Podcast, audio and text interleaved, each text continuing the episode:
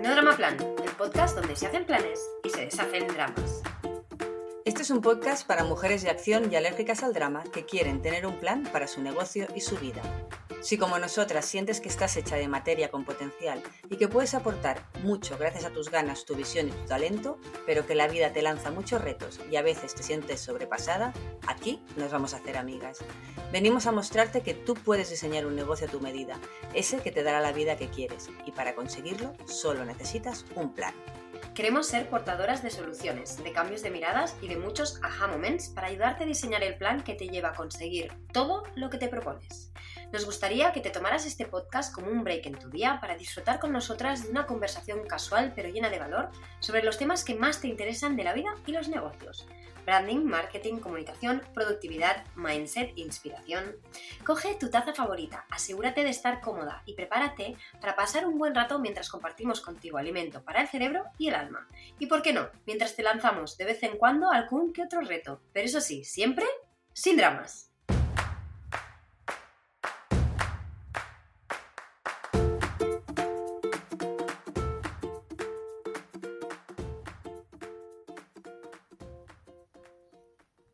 Bienvenida a este nuevo episodio de No Drama Plan, un podcast para mujeres de acción y alérgicas al drama. Y bienvenida a otra de nuestras live coaching sessions. Igual aún no sabes de qué va esto. Lo estrenamos hace unas semanas y la jugada consiste en que una invitada viene con una serie de preguntas o dudas sobre su emprendimiento, su negocio, marketing, lo que le apetezca, que le gustaría resolver con nosotras. Estas dudas pueden abordar muchos temas, lo que hace que cada sesión sea única y esté llena de valor. Así que vamos al ataque. Como siempre, vamos a intentar dar lo mejor de nosotras. Eh, Irma va a intentar hablar un poquito más, poco a poco, de lo que lo ha hecho en la entrada. Y, vamos a intentar que esta consultoría eh, sea mm, o replique lo que puede pasar en una consultoría privada nuestra, ¿vale? Y es, así es nuestra manera de contribuir y de abrir las puertas a estas sesiones que son mucho más íntimas. De nuevo, os vamos a pedir ya perdón por si nos interrumpimos y nos cortamos, porque seguro que eso va a pasar porque son cosas del directo. Venga, antes de comenzar voy a intentar ir un poco más despacito, tengo fama de hablar muy rápido y debe ser verdad. Os animamos a dejarnos un comentario si os está gustando el podcast y si queréis darnos algún tipo de feedback. Es algo que nos ayuda mucho, por un lado, a mantener la motivación alta y por otro, a mejorar pues, en todo lo que podamos. Como el que nos hizo el otro día Minerva, que nos dijo, os descubrí el otro día ya, y ya me he escuchado todos los podcasts y me encantan. Siento que tengo al otro lado a dos amigas. Gracias por dedicarnos un ratito y escucharnos y darnos este feedback maravilloso que nos mantiene a tope de energía. Y bueno, vamos con el episodio de hoy, Miri. Venga, vamos. Hoy tenemos con nosotras a Marta Arco. Ella es interiorista, eh, ubicada en el Maresma. Estuvo con nosotras, en, si no me equivoco, en la segunda edición del Puzzle, eh, en el que era en ese momento nuestro programa grupal. Con Irma se conocieron ya hace unos cuantos añitos, gracias a la comunidad extraordinaria de la que hemos formado parte muchos años, y la verdad es que a día de hoy somos grandes amigas de esta mujer de gusto exquisito, a la que nos encanta aportar soluciones funcionales y bellas, y a ella también le encanta aportárselas a sus clientes, por otro lado, eh, en, su caso, eh, creando espacios a través de los cuales siempre intenta transmitir emociones. Hola Marta, ¿cómo estás? Hola chicas, pues nada, muy contenta y encantada de estar aquí con vosotras. Igual me he colado, ¿no? no Hola Marta, preséntate un poquito y háblanos de ti. Eh, nos gustaría que nos dijeses pues, eh, cómo hiciste ser interiorista, cuál ha sido un poco el recorrido y en qué tipo de proyectos trabajas hoy. Bueno, pues eh, como bien habéis dicho vosotras, me dedico al, interiorismo em, desde hace ya como unos 20 años, aunque unos 8 o 9 no llevo bien la cuenta como, autónoma. Estoy especializada en el, diseño residencial, con particular, particulares, que serían pues casas particulares, aunque también he hecho alguna cosita de, de comercial. Y, bueno, mi objetivo siempre es pues, que, mis clientes se relajen, confíen, disfruten con todo este proceso, que, bueno, que todo el mundo sabe que un proceso de reforma es como súper apasionante, pero a la vez eh, puede ser muy duro y muy complicado si no hay un buen acompañamiento detrás de una persona pues, que, te lleve un poquito de, la mano. Y, y, eso hago yo, les doy la mano y les acompaño. Ahí estoy. Me encanta. Genial, Marta. Pues si te parece, vamos con tus preguntas, que ya te digo que poca broma, les he echado un vistazo ahora aquí en diagonal y has hecho muy, muy bien tus deberes. O sea que dispara. Perfecto. Eh, bueno, yo ahora me encuentro que lo que se me hace como más complicado es crear mi lista de email marketing. Eh, tengo una lista como súper antigua, además que tengo que actualizar, tengo que, limpiar, o sea que prácticamente es como si empezase de, pues en ese sentido de, cero. Em, entonces, eh, yo me planteo, cuando, cuando estás en un punto así, lo mejor es contratar publicidad, em, tirar mucho de, redes sociales paralelamente, perdón, tengo que decir que, eh, que, tengo bastante abandonado el tema de Instagram, cosa que tengo que, retomar. Eh, entonces, me imagino que debo hacer como una combinación de ambas cosas, o sea, de publicidad y retomar redes, o, bueno, realmente ahí es donde, es, como mi primera duda y es como la primera piedra que veo en el, en el camino. Vale, perfecto. ¿Dónde empiezo a, captar estos, estos leads, ¿no? Estas, estas, estos posibles eh, seguidores o, bueno, pues toda aquella gente que esté interesada en, suscribirse y en recibir una newsletter. Bien. Irma, para ti. Venga, para mí. Es que aquí hay que decidir rápido quién toma la, la, pregunta. Vale, vamos a ver. Eh, tema de email marketing, que es muy potente y que es un espacio para generar conexiones muy potentes con posibles clientes y con clientes que, que ya tienes, ¿vale? Porque te mantiene conectado a esas personas, te mantiene en la mente de esas personas, hace que se acuerden de ti, que conecten contigo, que entiendan mejor qué es lo que haces y cómo lo haces. Entonces, este canal que es tan importante para crear este tipo de relaciones de más profundidad, es importante eh, trabajarlo bien. ¿Por qué digo esto? Porque obviamente este canal se va a apoyar en una buena y mínima, no hace falta que sea súper potente, pero una buena mínima estrategia en eh, canales como redes sociales. ¿vale? Entonces vamos a tratar primero el punto email marketing y luego vamos a ver cómo se debe apoyar esto en redes sociales, que ya te digo que sí, que lo tienes que reactivar, porque además es algo que a ti se te da bien y que es un espacio muy chulo para atraer al tipo de perfil que tú quieres, ¿vale? Entonces, vamos al tema del email marketing. Cuando estamos en este punto como de atasco, ¿no? De cero, tengas antiguos o tengas cero mm, leads en tu base de datos. ¿Cómo empezamos? Esto siempre lo que da más pereza, ¿vale? Primero de todo, y creo que hay alguna pregunta tuya que va por aquí más adelante, así que no me voy a adelantar en exceso, pero hay que definir muy bien el perfil de cliente al que le vamos a hablar cuando estamos redactando nuestras newsletters. Porque al final lo que vamos a hacer es que de manera periódica vamos a redactar una newsletter que es como escribirle una carta a alguien, donde le contamos cosas. Donde le ofrecemos nuestros servicios y donde principalmente intentamos aportar valor de algún tipo, algo que le pueda ser útil a esa persona. Entonces, lo primero es saber a quién nos dirigimos. Esto es lo más importante. Y no vale la pena mover ficha si no sabemos a quién le estamos escribiendo. Esto conecta con hacer un buen trabajo de perfil de cliente ideal, que creo que tú nos preguntas en profundidad sobre esto luego, así que lo voy a dejar aquí. Entonces, el siguiente paso es darle a este perfil de cliente un motivo para querer estar suscrito a esta base de datos, a nuestra newsletter.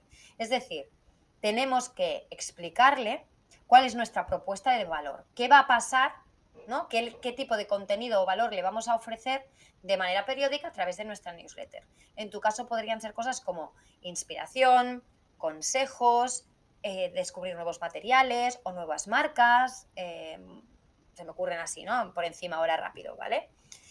Claro, yo entiendo que tú tienes un perfil de clientes, sobre todo el del sector residencial, que bueno, algunos tendrán tres y cuatro y cinco casas, pero la mayoría tienen una o dos normalmente, ¿no? Por lo que, por lo que sé de ti. Entonces, está claro que hay un punto en el que si ya se han reformado sus dos casas, igual allí pues llegas al a, un punto muerto. Pero esto no significa, Exacto. no significa que no les puedas seguir aportando valor a esos clientes y que pasados unos años quieran re reformar alguna cosa, alguna estancia o alguna otra propiedad que se pueden comprar o que ellos mismos te recomienden a sus amigos y conocidos. Entonces, para que esto pase, tú tienes que seguir estando presente en su mente. Y tener activa esta newsletter, ¿no? esta comunicación con ellos, eh, te va a garantizar de alguna manera que esto pase en un porcentaje más elevado de los casos. Eh, que a esa persona que quizá haya trabajado contigo y ya ha hecho una reforma, le sigas enviando newsletters con temas como inspiración, decoración, eh, tips, ¿no? Pequeños tips de decoración.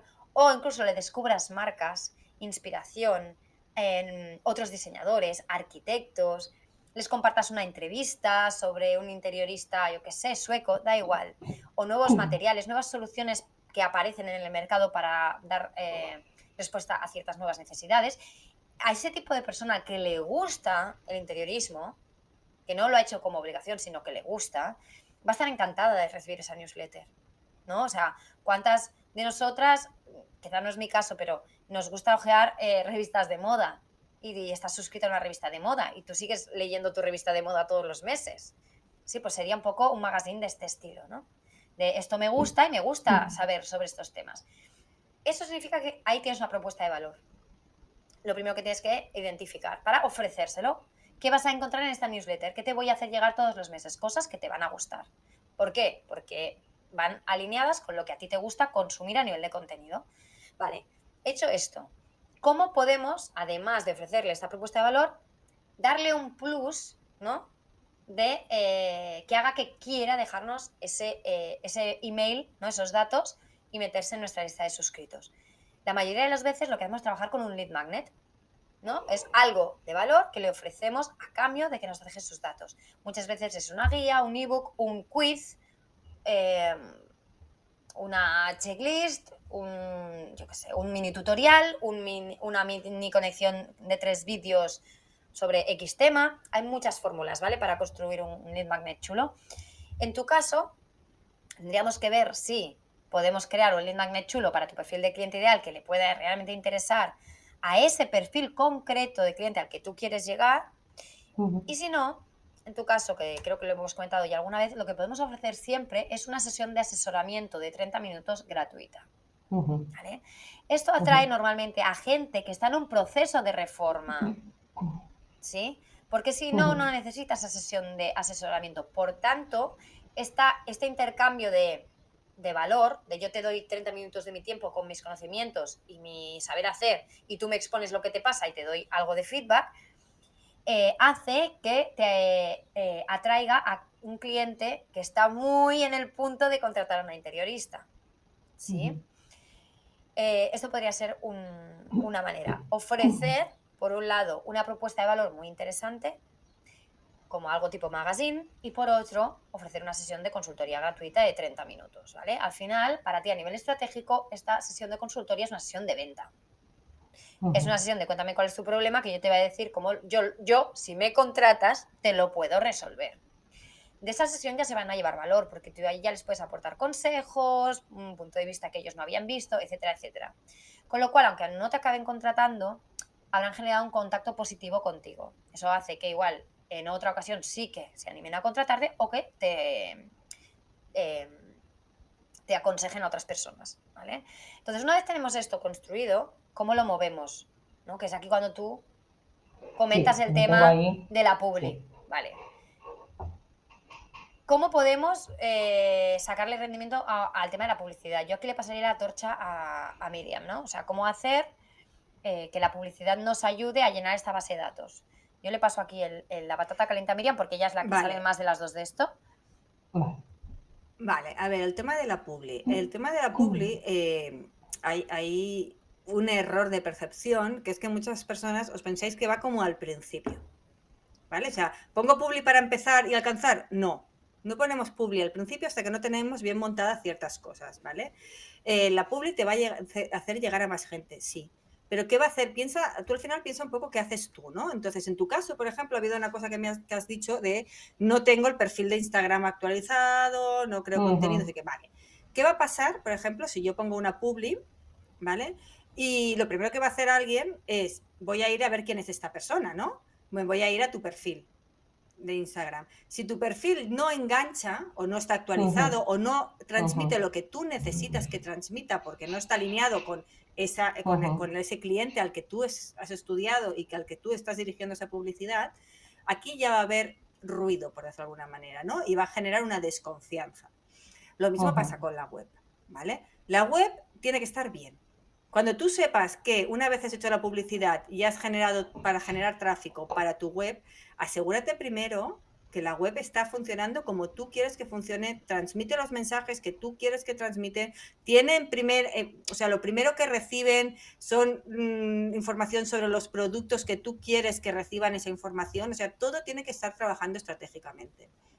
Cuando tú tienes todo eso bien preparado, entonces sí es momento de invertir, ¿vale? Pero cuidado con invertir antes de estar preparados para invertir. ¿Vale? Eso es muy importante, porque estirar el dinero, generar una frustración que luego es cuando escuchamos no sirve de nada la publicidad. La publicidad sí sirve y sí que hay que hacerlo y sí que nos ayudará a llegar a más gente. Pero que esta gente a la que hemos, nos hemos gastado el dinero para llegar a ella se enamoren de nosotros, depende de nosotros. Depende de que estemos preparados para eh, ofrecerles lo que necesitan. Eso está genial que me lo digáis porque no me lo había planteado así de esa manera. Claro, no había caído, y, además es que tiene todo el sentido y toda la razón, no había caído en la cuenta que lógicamente tienes que trabajarte primero la, bueno, tu, marca personal, llámese redes, llámese web, ¿no? Y, y luego cuando ya lo tienes todo Claro, yo me encuentro muchas veces que me, bloqueo, la famosa frase de parálisis por análisis, porque es como, eh, empiezo por Instagram o empiezo, bueno, lo hago ahora porque ya sabéis que estamos ahí cambiando con vosotras toda la imagen personal y tal, entonces de momento no estoy, no estoy echando mano. Pero mm, eh, publicidad, empiezo primero con la publi, entonces me va muy bien que me digáis esto porque por lo menos eh, empiezo a ver claro cuál, cuál es el ¿Cuál es la prioridad? ¿Por dónde empezar? Claro, yo siempre pongo, pongo un ejemplo que se entiende como muy claro. Es en plan, tú vas a mm, mm, hacer publicidad, es invitar a gente a tu casa. No invites, yo soy una maniática del orden, ¿vale? No puedes invitar a nadie a tu casa si la casa no está ordenada. Entonces, mm, si tu casa está hecha una mierda, pues no traigas invitados, que pues que no van a estar a gusto no van a tener un buen mm, mm. recuerdo de cuando estuvieron en tu casa, igual ya no quieren volver, ¿no? Si es que... Mm. Y tú tampoco vas a estar a gusto. Tú tampoco, ¿verdad? La primera que no está a gusto eres tú, ¿sabes? Porque además sabes que esa casa no está reflejando quién eres, ¿no? Totalmente, sí, sí, sí, sí, todo el sentido del mundo. Lo primero para mí, el orden de los factores para mí sería web. Eh, si tengo que poner mis energías enfocadas sería Mm, branding, branding y web, es decir, asegurarme que mi marca está alineada, transmite lo que yo quiero que transmita, que es el proceso que estamos trabajando ahora contigo. Luego sería web, ¿no? Que todo eso, toda esa estrategia de marca que he trabajado y con la que quiero salir al mundo, se refleje a la perfección en mi web y mi web transmita lo que yo quiero y atraiga al perfil de cliente que yo quiero. Y de ahí pasaría a empezar a reactivar mis redes sociales y tener un perfil mínimamente activo, eh, saludable, ¿no? Que refleje también lo que yo quiero y el tipo de cliente al que quiero llegar. Y ahora aquí voy a poner un asterisco y voy a continuar con esto. Y una vez tenemos eso, entonces me plantearía empezar a ponerle publicidad o crear una campaña que promocione y anuncie que tengo una eh, sesión gratuita de asesoramiento para aquellas personas que estén en un proceso de reforma, por ejemplo. Ahí pondría ese anuncio. ¿Vale? No sé cómo tendría que ser, lo tenemos que analizar bien, pero sería ir a buscar gente que, que, que, por dato, ¿eh? por pixel, sabemos en Internet que están navegando buscando información sobre reformas, eh, decoración, inspiración, bla, bla, bla, y impactarles con un anuncio de, oye, que igual necesitas una sesión de asesoramiento para resolver ciertas dudas. Yo soy interiorista, igual soy tu persona. ¿Por qué no nos conocemos en una sesión de 30 minutos? Ahí sí que ya empezaríamos a plantearnos hacer alguna publicidad de este estilo, ¿vale? Vale. Publi A. Con esto acabo. Publi A. Tengo una newsletter, apúntate. No. Esto no lo haría yo de entrada. No, pero no tendríamos por qué descartar una publi a brand awareness, o sea, Exacto, descúbreme, descubre mi página web, soy mm. Marta Interiorista ubicada en el Maresma, este es mi estilo, descúbreme y que lleve tráfico a web, ¿vale? Pero en plan, apúntate a mi newsletter, no lo acabo de ver. ¿Cuándo lo haría? ¿Eso se podría llegar a hacer? Sí. En el caso de que tuviéramos una newsletter que es un magazine de la hostia. Ajá. ¿Sí? Pero que igual, si no tienes un equipo de personas dedicadas a la comunicación, tener un magazine de ese nivel, que, es, que solo estar en, ese, en esa newsletter ya es la bomba, porque es como comprarte la diseño interior que vale 6 euros Sí, sí. Pues eh, entonces, en ese, en, mm. ese, caso, podríamos hacer publi directa en el newsletter. Lo digo para que no quede registrado como de, esa no se puede hacer. No, sí se puede hacer, pero en casos como que la newsletter en sí misma ya sea tan potente que la gente se quiera apuntar porque sí, ¿vale? Em, dicho esto, he puesto un asterisco antes en lo del perfil de redes sociales, ¿vale? Porque sé que, que, es una cosa que a ti te reconcome y que a mucha gente le pasa, sobre todo a los diseñadores, ¿vale? Diseñadores gráficos, ilustradores, interioristas, decoradores, eh, perfiles creativos en general, pasa que igual en el momento en el que estáis sentís que el tipo de cliente que tenéis no es el perfil de cliente que queréis tener, ni el perfil de cliente que queréis atraer y que vosotros queréis tener otro perfil de cliente que sentís que no estáis explotando vuestro potencial, creatividad y gusto, ¿no? En ese perfil de cliente que tenéis actualmente, por los motivos que sea, porque al final se empieza por algún sitio, y es como, es que no quiero poner mi portfolio ahí fuera, porque este portfolio actual no está reflejando ni de lo que soy capaz, ni mi gusto real, ni mi manera real de hacer las cosas, ni atraer al perfil de cliente al que quiero llegar. ¿Esto te ha pasado a ti? Sí, sí, totalmente. Vale, entonces, ¿qué pasa? Que nos solemos paralizar y dejar de colgar cosas, ¿no? Y de, tener activas nuestras redes sociales por este motivo. Esto suele pasar mucho.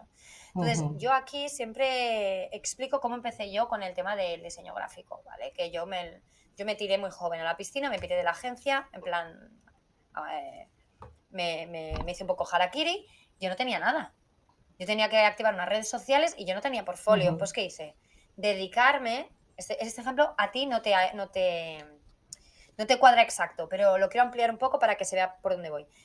Dedicarme a crearme autoproyectos de perfiles de clientes, o sea, de clientes imaginarios, que eran lo que yo quería traer. ¿Vale? Y hacerme un paquete de, de, de, mockups, en mi caso, diseño gráfico, ¿vale? de, diseños de marca y mockups y eh, branding que fuera alineado con el perfil que sí que yo quería traer. ¿Vale? Em, ¿Es falso? No. Ese trabajo lo he hecho yo. No pasa nada, tú puedes poner autoproyecto. ¿Sí? Autoencargo, no pasa nada, yo nunca mentí. Pero eso ya hace que tu feed de, en redes sociales y el portfolio que tienes en tu web refleje quién eres y cómo haces las cosas. En el caso de los interioristas, como puede ser tu caso, que yo sé que algunos de tus proyectos sí están alineados y otros no, pues esos que no, no se enseñan, no se muestran, no se les enseñan a nadie porque no te hacen ningún bien, porque no están atrayendo ese perfil de cliente y luego lo que puedes hacer es mezclar imágenes de inspiración de otros eh, diseñadores y otros eh, arquitectos, eh, etcétera, etcétera, que tengan el estilo, la onda, el feeling que tú sí quieres, hacia donde tú quieres ir. ¿Esto está feo o es ilegal? No. Tú dejarás claro, exacto, tú mencionas, dejas claro que es inspiración, period. Pero de alguna manera estás creando un grid, ¿no? Una parrilla en tus redes sociales que está reflejando hacia donde tú quieres ir y lo que quieres atraer. ¿Vale? y, todo lo anterior, todo aquello que ya está publicado eh, yo, ahora miro mi feed, por ejemplo, y no me reconozco, o sea, no, no me identifico. ¿Vosotras recomendáis hacer una limpieza, dejarlo tal cual? Eh, borra, borra, borra. Pero, pero todo, todo no, ¿no? no hacerlo. Me lo vas a decir a mí, yo borro todo. Pero Isma igual es más, igual, es más, de esto, borra. Yo borraría todo aquello con lo que no te sientas eh, a gusto, no estés orgullosa. Vale. Porque mm, que no significa que no fuera con lo que no te identificas, es decir, que no es que sea malo en el sentido que fuera un mal proyecto o un mal cliente, no. Pero si no, era otro momento vital y otro momento profesional. Claro. O sea, con otro tipo de trabajo Al final es que ahora no sé qué hago. Es un poco, o sea, eh, es el novio antiguo. No, al novio viejo, al novio antiguo no lo tenemos en las redes, ¿no? O sea, ya se quita, esas fotos se quitan. Lo tienes ahí en el chat, hablando con él de tanto Lo tienes en el chat, eh, pero en el chat te he dicho que sí, pero en Instagram no está, en Instagram está el nuevo, ¿no? Pues lo mismo, lo mismo. Lo mismo, pero es que además es como un poco lo de cuando vienen invitados a casa. Si hace falta, le va a levantar la alfombra y meter la mierda debajo, pero que no lo vean. ¿Sabes qué te quiero decir? exactamente. Pues nadie va a abrir el armario. no, el armario lo abres y te cae encima la ropa. Pero está todo metido en el armario y nadie lo ve. Y todo súper ordenado y bien, ¿vale? Pues es un poco eso. O sea, si no queremos, pues es que es mejor tres mm, proyectos bonitos y chulos sí, sí, que 25 reguleros. sí, sí, esto y aquí, Irma, también quiero añadir una cosa, Marta, una cosa que has dicho antes, que además es el, un mal muy común para todas, que es el em, parálisis por análisis, ¿no? Que al final te lo asumo yo, el eh, como no está perfecto, no tiro para adelante, ¿no? Entonces, al final aquí el consejo mejor que te vamos a dar es que simplifiques. Es decir, yo sé que seguramente tienes muchas ideas, quieres hacer muchas cosas, pero igual no llegas a todo y como todo no lo puedes tener en un nivel que a ti te gustaría tener, no acabas de tener nada. Vale, pues eh, a, nivel web, por ejemplo, o a nivel de catálogo de servicios. Si a todo no llegamos, simplificamos. Somos estratégicos y sacamos primero o ponemos, o explicamos mejor, le damos más visibilidad a lo que realmente sí tenemos bien preparado y que nos es estratégico por algo, porque es donde está la facturación, porque es hacia donde queremos ir, por lo que sea, hay un montón de, variables que deberíamos plantearnos, ¿no? Pero que no intentemos, no tenemos que tenerlo todo para salir. Tenemos que ser estratégicos, empecemos en pequeño, ¿vale? A nivel web, por ejemplo, queda muy claro, o sea, si no podemos tener todos los servicios desarrollados, pues tendremos el principal. Y así con todo. Vale, vale. ¿Y cómo haríais esta, bueno, esta bueno, no es una transición, al final es un retomar, en este caso, Instagram, em, sin previo aviso, ¿no? Quiero decirte que una publicación cualquiera, entre comillas, eh, ¿cómo lo plantearíais? ¿Haríais como una especie de presentación de hola, qué tal? O, no, simplemente, o sea, ¿cómo, cómo enganchar eh, esta primera publicación, que va a ser la primera de, las futuras publicaciones, cómo engancharla con lo que había publicado hasta, hasta ahora, porque ahí incluso se va a ver un poco de, corte. o sea, por mucha limpieza que yo haga, por mucho que elimine, ¿me explico? Mira, yo aquí, en tu, caso, en tu caso, y en la mayoría, lo que haría es eh, ir con la sinceridad por delante. Es decir, en tu caso, además, vas con un rebranding. Es decir, yo explicaría, lo explicaría en plan empezamos, eh, hemos, estamos haciendo un rebranding, por qué lo estoy haciendo y aprovecharía esta oportunidad para volver a explicar el proyecto, volver a explicar la misión, volver a explicar la visión, volver a explicar los valores, porque igual son los mismos o igual que es lo más probable, hemos hecho transiciones, hemos hecho, hemos, si tú has necesitado, si tú sientes la necesidad de hacer un rebranding, es porque ahora la Marta de ahora no es la Marta de antes. Por lo tanto, hay cambios aquí, hay cambios en los pilares, en la misión, en la visión y en los valores probablemente y en el cliente. Por tanto, créate un catálogo de contenidos ahora que vayan mm, transitando este, este, tipo de discurso, ¿vale? Que vayan explicando y posicionándolo hacia el por qué has hecho esta transición y este rebranding. Que al final, seguro que esto lo estás trabajando para la web, y lo estás trabajando para todo. Al final no es crearte contenido de cero, sino que es lo que has creado para trabajar todo lo demás, pásalo también a Instagram, adaptándolo a la red, obviamente. Vale. Sí, en tu caso estamos hablando mucho de Instagram porque obvio la gente necesita ver tu portfolio y el al final el gusto, el estilo que tienes, pero yo en tu caso también igual activaría, eh, bueno, seguro Pinterest Pinterest, sí. Pinterest y eh, me plantearía el tema LinkedIn. mira, justo os lo iba a preguntar ahora, si lo veíais viable también, porque claro, yo LinkedIn siempre lo he visto muy a nivel eh, grandes empresas. No. ¿no? O sea, no sé, eh, de empresa a empresa, o sea, no sé hasta qué punto particulares pueden utilizar LinkedIn para hacer una búsqueda así. Sí, por poder, por poder, sí. Pero tú, piensas que mm, el perfil estoy casi convencida, hablaremos más de perfil de cliente, pero estoy casi convencida que el perfil de cliente que tú tienes tiene perfil de LinkedIn. Sí, es muy probable. Entonces, te va, que se le crucen eh, publicaciones de Marta Interiorista, Interiorista la profesional, eh, le va a parecer estupendo porque además le gusta el interiorismo, la decoración y todo esto, el diseño, y, puede ser un lugar perfecto de conexión a nivel profesional con tu perfil de cliente ideal. vale. Venga, dispara la siguiente pregunta. Em, retomando el tema del, lead magnet, una duda que yo tenía es que cuando tú diriges a un cliente hacia tu lead magnet, eh, esto funciona simplemente eh, dirigiéndolo a tu web, es decir, se tiene que crear como una página alternativa que, bueno, en, mi caso, claro, estábamos hablando ¿no? de que si yo, por ejemplo, dedico, eh, invierto en publicidad, em, esa publicidad lo que va a decir es descúbreme, ¿no? Descubre mi trabajo, descubre mi, web. Entonces, entiendo ya que cuando entren en, la web, pues lógicamente irán de alguna manera, ¿no? Tengo que hacerles eh, llegar al apartado en el que ponga, oye, pues ofrezco una, mi, lead magnet, ¿no? O sea, mi, sesión eh, gratuita, etc, etc. En este caso creo que es así, o sea, no, no creo que sea necesario, pero bueno, no lo sé, vosotros me diréis, Mm, crear otra página aparte, como a veces veo que ocurre, ¿no? Que te envían un, link en el que tú clicas y, es como si fuese una, lo digo mal, ¿eh? seguramente, pero como una web paralela, no sé si me explico, ¿no? bueno, es una página, es una página paralela, es una página dentro de tu web, se la llama eh, landing page, página de aterrizaje, Exacto, de landing, porque al final lo que haces es que envías tráfico, es un tema de terminología, tráfico que aterriza, ¿sí? Como si enviaras un avión diriges el tráfico de ese avión y aterriza en una página concreta, que es una página de aterrizaje. ¿Por qué? Porque la hemos creado precisamente para ese eh, objetivo, que es recibir ese tráfico, ¿sí? que nosotros estamos generando de diversas maneras. Una puede ser publicidad. Entonces, eh, esta página, por mucho que tenga este nombre tan técnico, es una página más de tu web, en la que, en la que hay un formulario de contacto donde ellos te dejan su nombre, su email, le dan así, acepto tu política de privacidad, méteme en tu newsletter, chimpún.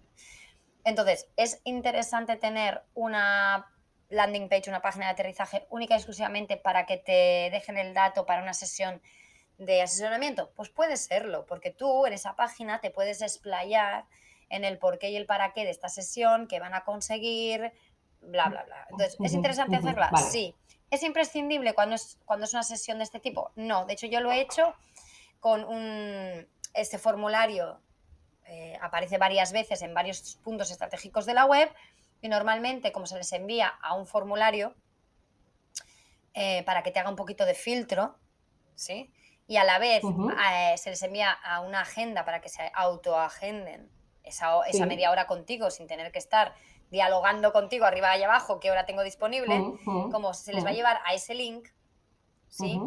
Em, muchas veces no hace falta esa página de aterrizaje, pero sí que hay algo así como una especie de banner, una especie de espacio donde te hago mi propuesta de valor sobre, porque es interesante que nos veamos, y ese botón me lleva a un pequeño formulario de filtro donde me dejas unos datos interesantes para mí para poder ayudarte en esa sesión y luego agéndate aquí tu día y hora. Entonces, aquí en tu caso, que el lead magnet no es algo descargable, sino que es quedar contigo, el proceso es un poquito diferente, pero esto es muy válido para muchos perfiles de empresa, como pueden ser coach, psicólogos, nutricionistas, incluso diseñadores, ¿vale? Entonces, em, quizá no es tan imprescindible esa página de aterrizaje, porque el proceso es un poquito diferente, pero podrías también tener una página de aterrizaje y sería muy interesante en tu caso, sobre todo si el perfil de cliente... Eh, es un perfil de cliente que estamos buscando que haga, en tu caso, eh, el ejemplo de una reforma integral con un presupuesto elevado. O sea, tú estás siendo al final a personas de ticket muy alto. Es quizás es interesante tener esa página y darle bien de copy y bien de marketing a esa página para que realmente esa sesión adquiera como mucho valor. Vale, sí, sobre todo el, copy. Mm. Vale. Mm. Vale, perfecto. Eh, siguiente pregunta. Venga, vale. tema cliente ideal. Em, bueno, tengo ya hojas escritas, o sea, lo tengo redefinido porque ya no es el que, el que era antes, lo tengo trabajado, em, lo tengo bastante claro, entonces ahora la pregunta es, vale, ¿y, ¿y ahora qué? Pues muy bien, ya le conozco, nos conocemos, nos caemos muy bien, me encanta, pero ¿dónde estás? ¿Sabes? ¿Dónde estás? Bueno, em, yo te voy a hacer la pregunta al revés, es ¿dónde estás tú? Quiero decir, porque tú lo conoces y lo dices muy bien, pero es que no te puede encontrar porque estás metida en tu casa. ¿No? Entonces, ¿dónde estás tú para tu cliente ideal? Quiero decir, porque si no sales allí fuera, si no mm, paseas por las redes sociales, si no tienes una web y la, le das movimiento, es que ese cliente ideal al que tú ya vas a enviar mensajes para que conecte mm. contigo, es que si no le envías mensajes, no va a llegarte. Vale. ¿Y, vosotras creéis, porque antiguamente yo creo que cuando, bueno, pues cuando no funcionaba o cuando no teníamos el, famoso algoritmo de, este, de Instagram y demás, yo creo que, que sí que era más viable, ahora no lo sé, em, se comentaba mucho el hecho de visitar otras cuentas que yo creo que pueden ser cuentas que, eh, pues que le gusten a mi, a mi cliente ideal, ¿no? Y interactuar de alguna manera para captar la atención. ¿Eso, eso creéis que funciona o es, sí, sí, eso eh, funciona. es un trabajo? Lo que pasa es que ahí hay que ser estratégico. No, e, es un trabajo extra, sí. Quiero decir, el trabajo hay que hacerlo muy estratégicamente porque al final eh, tienes que ser percibido como alguien natural cuando estás allí. Es decir, tú tienes que ir a cuentas que tengan la audiencia que tú querrías tener. Y entonces allí vas, vas interactúas, pero interactúas una vez más desde el ser humano, quiero decir, o sea, interactúo, aporto, o sea, porque es que muchas veces ves que ves a gente allí que van ahí a lucir, ¿sabes? Como un pavo real, que siempre lo que intentan hacer es llamar la atención. Y esto choca en las redes sociales, porque son redes sociales, son espacios de sociabilización. Entonces, sí, ir sí, eh, aportar también, y, y si te van viendo ahí y aportas valor, pues lo más probable es que haya un porcentaje de gente que te lea que rebote en tu, en tu cuenta. Ahora, esto no es lo que era, también hay que decirlo. Quiero decir, mm, el crecimiento orgánico y todas estas, estas estrategias pues son muy lentas. Porque dime tú cuántos... Mira, pensamos muchas veces en cómo nos comportamos nosotras. ¿Tú cuántos comentarios lees de las cuentas que sigues? Uf, poquísimos. Vale. Vale. Poquísimos. Pues ya está. Entonces, ¿merece la pena que el poco tiempo que tienes lo dediques a eso? Pues Esa es la pregunta, claro. Sí, hay que dedicar esfuerzo a eso. ¿Funciona? Sí. ¿Tienes un equipo de comunicación con una becaria que pueda estar allí ocupada dejando comentarios interesantes, humanos y naturales en las cuentas de bla, bla, bla? Mira, no. Entonces, ¿yo dónde me enfocaría? En otras cosas. vale, una vez tenemos claro ese perfil de cliente ideal, ¿cómo llegamos a él? Lo que te ha dicho Miriam, hay que moverse, ¿vale? O sea, con los brazos cruzados en mi casa no va a aparecer. ¿Qué tenemos que hacer? Salir a hacer contactos. ¿Sí? Lo que decíamos en, otro podcast, ¿no? en otro episodio de pertenecer a una comunidad, meterte en un mastermind o en una membresía donde pueda haber gente afín a ti, ya no clientes, gente afín a ti que sean contactos que te pueden abrir puertas, hacer networking, poner publicidad, ¿sí? Eh, y luego tener muy claro qué otras cosas puede estar haciendo tu perfil de cliente. Ejemplo, ¿tu perfil de cliente le gusta la moda? Mucho. Le gusta mucho la moda, vale. ¿Es posible que lea blogs de moda? Seguro. Vale. ¿Tienes tú detectados cuáles son los top mm, tres blogs de moda que estaría navegando un sábado por la mañana con el café tu perfil de cliente ideal? Perfiles de Instagram en este caso. Bueno, blogs. Vos vas a buscar blogs, ya te puedes poner eso de, deberes. ¿Vale? O una tía que le gusta la moda y le gusta la decoración tiene clichados dos o tres blogs de moda y decoración. De la misma manera que Netflix consume contenido que puede estar relacionado con moda y decoración. Me viene a la cabeza en la serie esta de Netflix de... En español se llama Reformas para todos los bolsillos, que el título... No sé, no tiene mucho sentido. No tiene ningún sentido, ¿vale? El iluminado que ha hecho la traducción. Muy mal, muy mal. Pero que seguro que esa persona se está tragando esa serie y se está tragando la de la Maricondo y se está... Sí, porque le mola. Se está tragando la de The Home Edit. ¿O no nos tragamos tú y yo esas cosas? seamos sinceras, seamos sinceras. Pues de la misma manera, em, tendrá blogs clichados, igual que tiene perfiles de Instagram clichados, ¿vale? Pero me interesa el tema de blog, ¿por qué? Porque tú en blog puedes hacer una colaboración, ¿vale? Puedes eh, pedir que te inviten a escribir un artículo. Puedes em, insertar un banner que lleve tráfico a tu web. Y con esto no estoy diciendo única y exclusivamente blogs de interiorismo y decoración, sino otras cosas que le interesan en las que tendría sentido, sería coherente que apareciera un banner sobre un estudio de interiorismo. Vale. Yo he hecho esta prueba, ¿vale? Con un e-commerce de poner un banner en un blog de un tío relacionado con el sector, que era un blog en el que sabíamos que ahí había cientos mil de visitas de perfil de cliente ideal como el nuestro, y ese blog era el número uno mm, eh, en cuanto a atracción de tráfico hacia la e-commerce. Entonces, no hay que. Eh, ¿Por qué necesitamos conocer nuestro perfil de cliente ideal al micro detalle y saber qué hace un sábado por la mañana? Si está sentada tomándose el café leyendo blogs de moda o qué está haciendo. Eh, porque entonces yo puedo decir, esta tía seguramente esté visitando este tipo de blogs y yo me puedo mostrar o intentar colaborar o insertar un banner pagando, quizá, pero bueno, lo puedo hacer en este tipo de espacios porque esta tía, un sábado de la mañana, cuando está dándole vueltas a que quiere reformar su casa, se está paseando por estos blogs. ¿Sí? O sea que vosotras creéis que los blogs famosa frase, no han muerto, siguen vigentes, siguen siendo importantes y siguen siendo, siguen funcionando, porque no me había planteado el tema de los blogs porque pensaba que actualmente, como todo el mundo parece que esté como tan centrado en tema Instagram, ¿no? Y, en los posts de Instagram. ¿Tú no lees nunca artículos de nada? ¿Tú no buscas cosas en Google? Sí, claro. Sí, sí. Cuando buscas en Google, creo que tienes una pregunta más abajo sobre esto, ¿no? Ahora, ahora vamos a esa pregunta. Ah, Pero cuando tú buscas en. Google, em, vas a parar a, a blogs de gente. vas a parar a blogs. Vale, o sea que, que siguen, siguen estando, o sea, siguen funcionando. Y lo mismo que vamos. Pinterest, que Pinterest, cuidado, que es una, es una aplicación de búsqueda. Es una Mm, máquina de búsqueda, no es una red social como la pintan. Entonces tú entras en. Pinterest, cuando tú te, te estás pensando en renovar tu casa, ¿qué haces? Pinterest, lo primero Ah, amiga, entonces a ti te interesa muchísimo estar en Pinterest.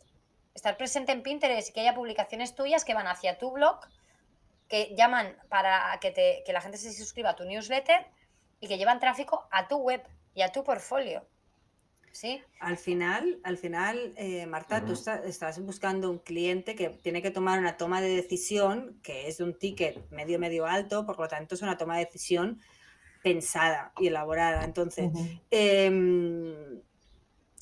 Instagram mola mucho y te sirve y te sirve de altavoz, pero al final necesitamos contenido un poco más, más, Más profundo. sentado, más profundo. Ujú, Entonces, y también necesitamos procesos más calmados de consumo, ¿no? Entonces, por ejemplo, un eh, Pinterest, por ejemplo, da esos tiempos, ¿no? Porque al final yo puedo entrar en ese pin, entro, miro, miro el enlace, me puedo ir ya a tu blog, en el caso de que tuvieras blog y que eso vaya hacia tu blog, allí me puedo entrar y conocerte mejor. Es un proceso de conocimiento más, más, más elaborado, mientras que Instagram sí que está bien, pero es que Instagram te va a dedicar dos segundos, porque los dos segundos, bueno, es que dos segundos ya es mucho, te va a dedicar 20 segundos y te va a hacer un scroll ya y te va a pasar a la siguiente, a la siguiente publicación. Ya, sí, sí, O sea, sí, y, la el, tiempo que tienes para que su cerebro te retenga no llega, no llega. ¿Cuántas veces nos pasa? Hostia, lo vi, pero es que es imposible que me acuerde qué es lo que vi. Porque es que, claro, lo vi, me acuerdo que vi algo que me gustó, pero es que soy incapaz de volverlo a encontrar porque es que eh, ya no, no sé cómo volver, ¿no? Y mm, entonces Pinterest es perfecto, un blog es perfecto, eh, una newsletter es maravillosa. Y sobre todo... Porque son, son otros ritmos de consumo y cuando Sí. son tomas de decisiones Ujú. como la tuya necesitas otros ritmos. Son más, pa- sí, más pausados, bueno, más, Mm. lo que decís, con más tiempo. más reflexivos, o sea, donde, donde Mm. yo estoy haciendo una reflexión, una valoración, una consideración, estoy tomando una decisión que requiere de un tiempo de, de pensar, de hacer, de, ¿no? De, ostras, si estoy pensando en escoger a una interiorista para que me lleve mi proyecto, me lo estoy pensando, no es una decisión que hago a bote pronto. Y Ujú. estas, mm, eh, estos canales, como estar dentro de la newsletter de alguien para ver si realmente es la interiorista que estoy buscando, buscar en Pinterest o buscar en Google, ir a parar el blog de alguien, eh, son eh, acciones activas, proactivas por parte de ese perfil de cliente, no al revés. Tú en Instagram, tú, tú le impactas y si, y si le llegas, mm, das palmas. Pero esa chica, eh, esa persona, esa mujer no te está buscando activamente, mientras que cuando está en Google o está en Pinterest o está eh, metida en tu newsletter porque quiere saber más de ti, ha hecho Sí, una claro. acción proactiva. Por lo tanto, está mucho más cerca de tomar una toma de decisión de contratarte. Y luego puede que esté en una fase anterior a, a la toma de decisión, puede que esté en una fase anterior a que aún no está buscando nada en concreto porque no va a reformar nada, pero si es alguien que está dedicando tiempo, podría ser yo, a leer, a no sé qué, igual no lo tengo que reformar nada, pero ella ya indica que yo soy alguien que me interesa tanto ese tema, me gusta tanto, lo disfruto, que a pesar de que yo no tengo nada que reformar ahora, sí me gusta leer sobre el tema, sí me gusta conocer a profesionales, sí me gusta estar a la última en, en- en- en tips, en, que me presentes marcas, no sé qué. Si tú durante todo el proceso, aunque yo no esté ahí ahora en ese momento, tú ya me has acompañado, el día que yo tenga que hacer una reforma, tú vas a aparecerme en mi cabeza. ¿Por qué? Porque durante el previo, que yo aún no estaba ahí, pero yo sí era tu cliente ideal, lo que pasa es que no estaba en el momento ideal todavía de contratarte, tú ya me has acompañado en el proceso de crecimiento, de curación de contenido. Entonces, esto es interesante. Tú no, o sea, un cliente en frío a ti es muy complicado que te compre. Necesitas un Mm, sí, proceso sí, de conocimiento. Sí, sí, sí, sí, sí, sí. Sí, sí, sí. Por eso Vale, la, la estrategia vale. que decía Irma, que vale, no la puedes hacer como un magazine pro, pero una buena newsletter muy curada, en la que yo eh, cada sábado tú me envíes, o cada un Una sábado al al mes. mes, me da igual, eh, contenido bien curado en el que yo me pueda sentar con mi tecito am, a, a, leerte y a enamorarme de lo que tú me dices, hombre, es que me encantaría tenerlo.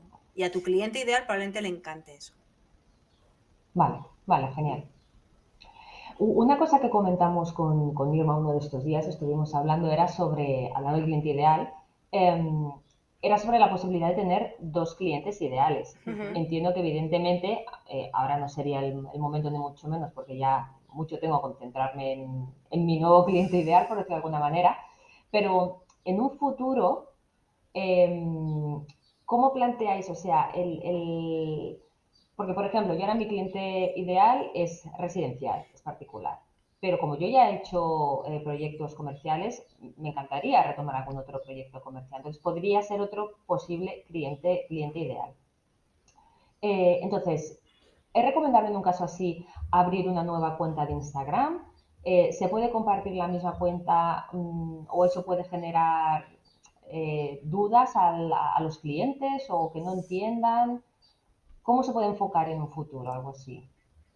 A ver, yo creo que eso depende un poco, ¿no? Em, depende porque si ese em, sector comercial en el que te podrías poner a trabajar no es muy específico o concreto, que en el sector comercial esto es difícil, ¿vale? Sí. Pero si no fuera como muy concreto, quizá podrías compartir, porque al final estamos hablando de estilo. Pero sí que es cierto que todo lo comercial busca un perfil de interiorista muy especializado en lo comercial. Es verdad que el cliente particular quizá no busca tanto, no es tan importante para él tener un eh, interiorista, especializado en residencial, sino un interiorista con experiencia, que sepa llevar bien una obra a nivel técnico, resolución de problemas y demás, y que su estilo me guste. ¿Vale? Pero sí que en el otro sector es importante eh, porque cada sector comercial tiene sus mm, cositas, ¿no? Sus, cosas importantes. No es lo mismo clínicas médicas y dentistas y estética que restaurantes, son otras dinámicas, o hoteles o tiendas de retail. Son como sectores muy diferentes. Entonces, ¿qué pasa? Que seguramente eh, alguien que esté buscando un, interiorismo, un interiorista perdón, para una tienda de retail, si quiera un interiorista especializado en retail. O restaurantes, quiera un interiorista o un equipo de interioristas especializados en restaurantes. Entonces, aquí sí que entras en el comercial como a tener que tomar una decisión bastante cerrada. Y eso puede hacer que dentro de un perfil, eh, como puede ser eh, el de tu perfil de Instagram, donde compartes mucho proyecto residencial, choque un poco de repente, ¿no? Eh, proyectos súper especializados de comercial. Y en ese punto igual sí que yo te propondría tener dos perfiles, ¿no? Un perfil, porque no significa que tú como interiorista no seas capaz, ni mucho menos, ¿vale? Pero sí que la percepción puede ser un poco extraña, porque hoy en día cada vez más la gente busca especialistas. De todas maneras, mi consejo último sería, decide en qué te quieres especializar y escoge una cosa, porque cuanto más tiempo pases trabajando en un sector y especializándote en un sector, mejorarás tu trabajo, más experiencia tendrás, mejor percibida serás por el cliente como una experta en. Y al final la gente paga y paga bien por expertos en, no por alguien que sabe hacer de todo un poco. Entonces, mi último consejo final sería, en realidad lo mejor creo que sería cerrar nicho. Vale. ¿Tú qué opinas, Miriam? Sí, totalmente. Iba a decir eso, que yo, em, más que nada, que no, está, no, me preocupa tanto lo, cómo es percibido desde fuera, que sí me preocupa y creo que lo que has dicho está bien, sino que a nivel tuyo creo que estar luchando por dos nichos, mm. eso, eh, o sea, tienes un equipo, lo, lo, mismo de siempre, tienes un equipo que te va a acompañar y te va a ayudar, no sé qué, o si no es que al final tienes un punto de esquizofrenia. te vuelves mm. loco. sí, porque al final son, dos, nicho. son dos mensajes diferentes, para dos perfiles diferentes, tienes que crear un contenido diferente. Eh, el mm. mundo del, locura, el mundo comercial es otro mundo. Busca un retorno de inversión, busca atraer a clientes, busca, no tiene nada que ver con el residencial. Entonces, es que los contenidos no se van a aparecer en nada porque los puntos de dolor, los anhelos, eh, lo que está buscando uno de residencial son unos y los que buscan lo profesional son otros. Entonces tus contenidos tienen que ser tan diferentes que es que te puedes volver loca como intentes ir a por todo sola. O sea, eso, es, otra batalla. Vale, ok, perfecto. perfecto. ¿Qué más? ¿Alguna más? Bueno, no sé cómo vamos de. Yo creo que una más entra. Venga, ¿no? ¿Sí? Llevamos 50 minutitos. Tenemos 5 o 10 minutos, venga. Vale. Em, entiendo que, siempre, o sea, cuando. Porque otra cosa, por ejemplo, que tengo que hacer es revisar todos los copies de la web y demás. Eh, siempre se debe empezar por, pregunto, ¿eh? por los puntos de dolor ¿no? de, ese, de ese cliente, por las carencias, para luego eh, hablar de tu propuesta de, valor, ¿no? En ese orden. ¿O hay algún tip, hay alguna, o, es, eh, no lo sé, o igual me decís, pues no, mira, empieza con un titular en plan, yo te ofrezco esto, esto, y a continuación hablas de los puntos de dolor y vuelves a hablar otra vez de lo que tú aportas. ¿Cuál es la mejor manera de presentarlo, entre comillas? Pues mira, aquí le voy a dejar que te conteste Irma, que es la que se está mm, metida todo el día en copy eh, y en copy persuasivo. Yo tengo la sensación, y esto es un feeling mío, y ahora Irma igual me dice que no, que estamos todos un poquito hartos de los puntos de dolor. ¿Sí? De, que ya, o sea, los, percibimos ya, bueno, claro, nosotros ya, además yo los veo cuando están llegando desde lejos ya que me van a ir por ahí, ¿no? Pero, mm, o sea, mm, yo creo ya en copies más positivos, más optimistas, vamos a por deseos, vamos a por anhelos, casi más que a por, por dolor. Pero vamos, es una percepción mía y no está basada en nada más que en mm, el día a día del trabajo. Irma igual te lo puede... Bueno, lo dices desde lo que conecta contigo, ¿no? Hmm, exacto. Vale, yo aquí me hmm. voy a hacer, que me repito más que el ajo, yo no sé cuántos, en cuántos episodios del podcast he dicho esto ya, pero es que todo depende del perfil de cliente del perfil de cliente, de lo que esa persona le mueva, le conecte y le haga mover el cucú o el dedito para darle al botón de contactar, ¿vale? Entonces, lo que sí pongo la mano en el fuego y garantizo es que tú tienes que tener claro, clarísimo, cuáles son sus puntos de dolor, cuáles son sus anhelos, deseos, necesidades y aspiraciones en la vida. Y más con respecto a lo que tú le ofreces. ¿Vale? Es, esta persona está buscando que yo le solucione estos problemas, puntos de dolor, para pasar a, ¿no? Anhelos, deseos, mm, ¿vale? Para pasar a disfrutar de esto, de aquello, de lo otro y de lo de más allá, ¿sí? Entonces, dentro del mundo del copy persuasivo se dice que hay dos tipos de copy. Eh, el, que es, el copy que escribe eh, enfocándose en el huir de algo, que son los puntos de dolor, y el copy, que escribe enfocándose en las posibilidades de, que son los puntos de placer. ¿Vale? Pero al final lo que nos mueve como seres humanos básicos que somos, cerebro, reptiliano, es huir del dolor o, y correr hacia el placer.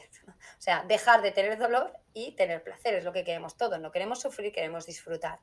Entonces, tú sí que tienes que tener claros los dos escenarios. Y para mí el copy mejor trabajado y más persuasivo es aquel que es capaz ¿sí? de escribir en las dos direcciones. ¿Vale? Ahora bien, eh, entrar en una web de alguien, eh, como podría ser tu caso, y que nada más entrar se me haga un listado de mis puntos de dolor, pues ahí eso no es copy persuasivo. ¿sí? Te deprime un poco, ¿no? Claro, y esto es Sí, a, mí, a mí las webs en las que entro y siento que me están regañando, me coge un mal rollo ya. No, o que te están haciendo sentirte deprimida. Sí, sí, exacto. O sea, que se me están, recordando todas. Todas tus. Tú que estás en la mierda. No, a ver. Exactamente. ¿Vale? a que te pasa esto y esto y esto y esto y esto y esto y esto y esto. Y dicen, joder, porque a que. Desgraciado. Sí, a que eres. Sí, en plan, a que eres así de miserable. Pues conmigo vas a dejar de serlo. Esto está muy suave. ¿Vale? O sea, esto, esto no mola ni conecta ni genera emoción, eh, una conexión emocional ya de ningún tipo. Y además está muy suave. Como decía Miriam, se les ve. Te hunde, te hunde. Se les ve de una hora lejos. Pero tú sí que tienes que tener claro cuáles son sus puntos de dolor y cuáles son sus objeciones de cara a contratarte para poder tumbarlas. ¿Sí? O sea, tú desde un inicio has dicho, y esto es un trabajo que hemos hecho juntas y me he sentido muy orgullosa de ti cuando lo has dicho, que has dicho, yo lo que quiero es que mis clientes puedan relajarse confiar y disfrutar del proceso de una reforma, porque todos sabemos que por un lado, puntos de dolor, puede ser muy duro, ¿sí? Porque una obra eh, es un proceso complejo donde pasan cosas y no todas son guays, ¿vale? Porque es así. Si, alguien está escuchando nunca se ha hecho una reforma, no lo sabe, pero cualquier persona que se haya hecho una reforma lo sabe.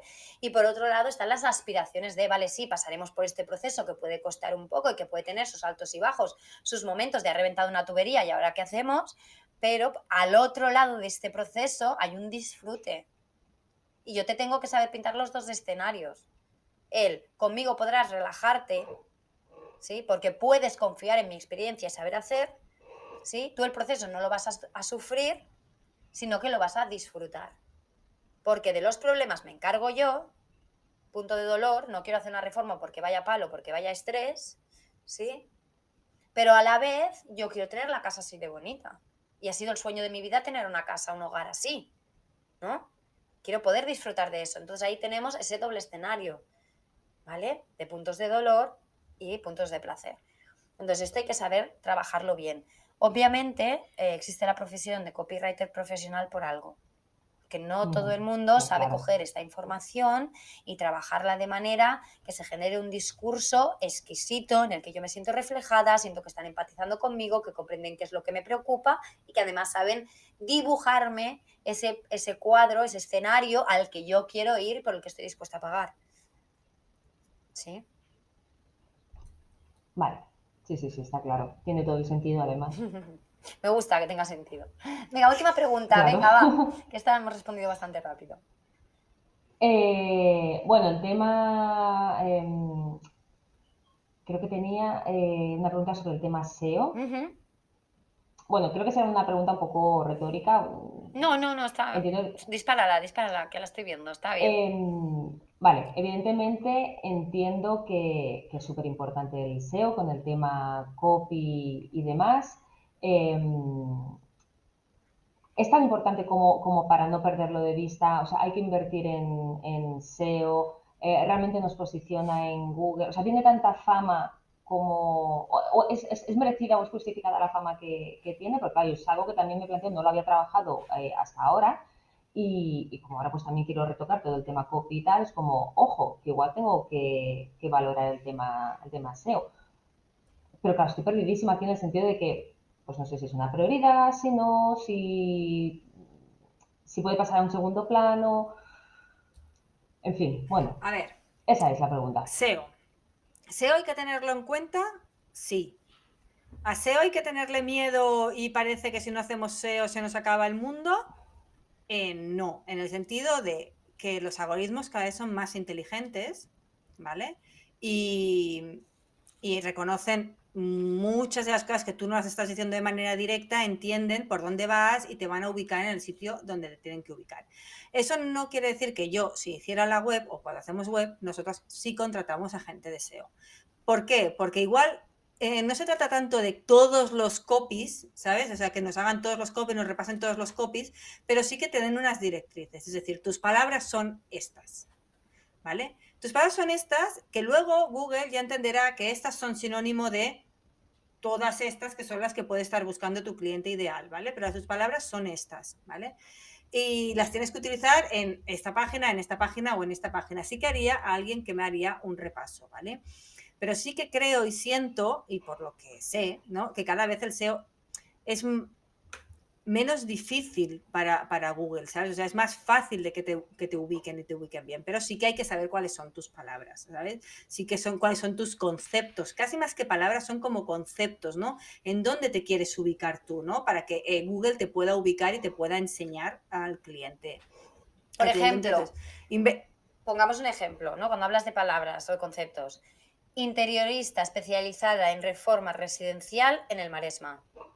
Exacto. Este en tu, tu- caso, este allá de tu Bahí, en, en tu caso, que tienes una geolocalización importante, al no ser que hagas servicio online y que entonces lo abras a todo el mundo, el tema de la geolocalización es importante. Que aparezca Maresma es importante. Es importante. ¿Por qué? Porque cuando alguien esté buscando en Google eh, interiorista, ella no va a poner Maresma esa persona, ella no lo va a poner, pero Google sabe que, estás, que, que- que tiene el ordenador donde está ubicada esa persona es el Maresma. Entonces, ¿quién va a enseñar? Va a enseñar a los que estáis por el maresma. A los que habéis puesto que trabajáis por el maresma.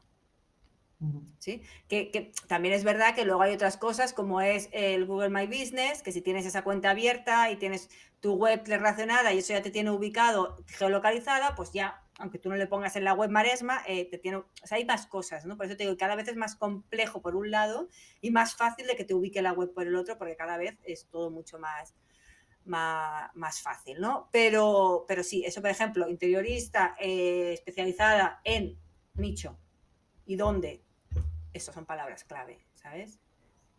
No doy golpes, perdón Irma, a la mesa. porque no me puedo contener mucho. Me tengo que contener mucho porque yo muevo mucho las manos y estaría dando golpecitos todo el rato. No paraba de dar golpecitos aquí, la socia en la mesa y retumbarme en los auriculares todos los golpecitos. Señoras, esos golpes que se oían eran Miriam gesticulando, dando golpes en la mesa sin parar. Y en plan, haciendo gestos, deja de dar golpes. bueno, a tu respuesta, a tu pregunta de eh, em, ¿es eh, realmente importante o realmente vale la pena invertir en eso? Mi respuesta sería sí. ¿Vale? O sea, unos mínimos, sí. Volverte loca, loca, psicópata, obsesionada con que el SEO de tu web tiene que ser como. No, no hace falta. Pero hay unos mínimos que sí, tienen que estar correctos y tienen que estar bien trabajados, ¿vale?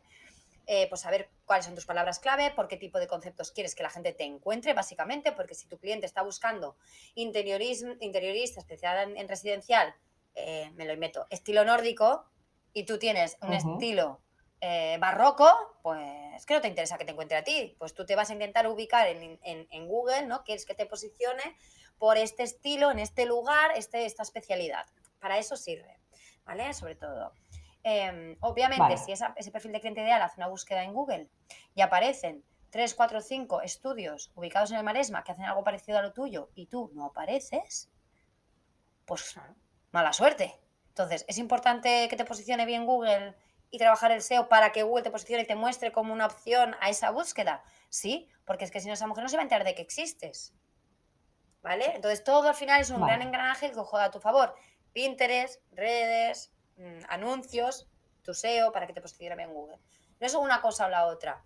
¿Lo tenemos que tener todo perfecto a la vez en el mismo momento? No, puedes empezar perfeccionando una cosa, luego pasas a la siguiente, luego a la siguiente, y si el SEO queda en tercera posición, pues no te vas a morir. Bueno, se, se puede modificar a posteriori. Siempre, siempre. Tú puedes tener la web hecha, ¿no? Y, y, luego, porque al final es el copy, es, es tocar el copy. Bueno, hay otras cositas más técnicas, pero que se pueden modificar, mejorar y alterar en cualquier momento y el algoritmo va cambiando y se hacen mejoras y se va revisando. SEO no es una cosa que se hace una vez y ya. De hecho, van cambiando los algoritmos y tienes que cambiar a veces cosas también, ¿vale? Vale, pero me refiero que por lo que decís entonces no es básico y, vamos, eh, hay que decir, es que es, es, una locura hacerte la web nueva si no estás tocando el SEO. es que tienes SEO porque en cuanto hay palabras hay SEO. Es lo que te decía Miriam antes. Si tu web fuera todo imágenes pues igual no, pero si en tu web hay un discurso y hay un mensaje y hay texto, ese texto ya te está jugando a favor del SEO.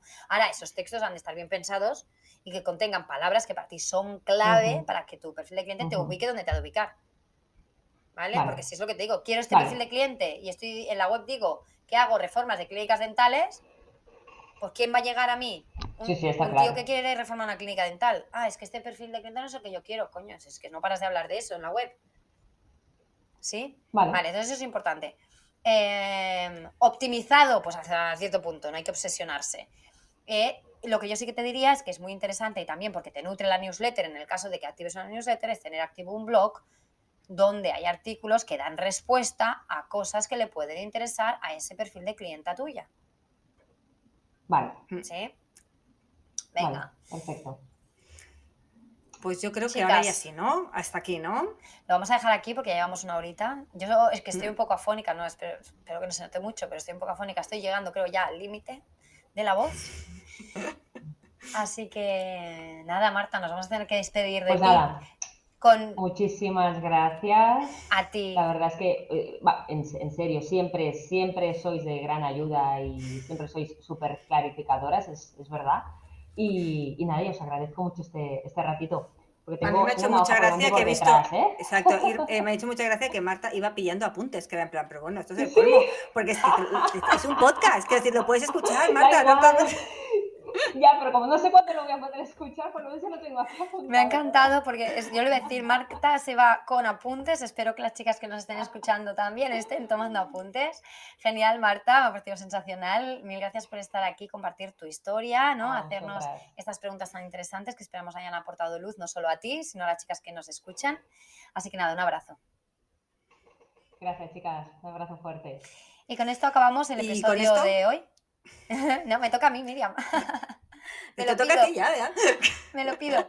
Con esto, chicas, acabamos el episodio de hoy. Eh, si se os ha pasado tan rápido como a nosotras, desde aquí os felicitamos por haberos dedicado este tiempo y haber apostado por dejar atrás el drama para pasar a la acción como las mujeres que sois.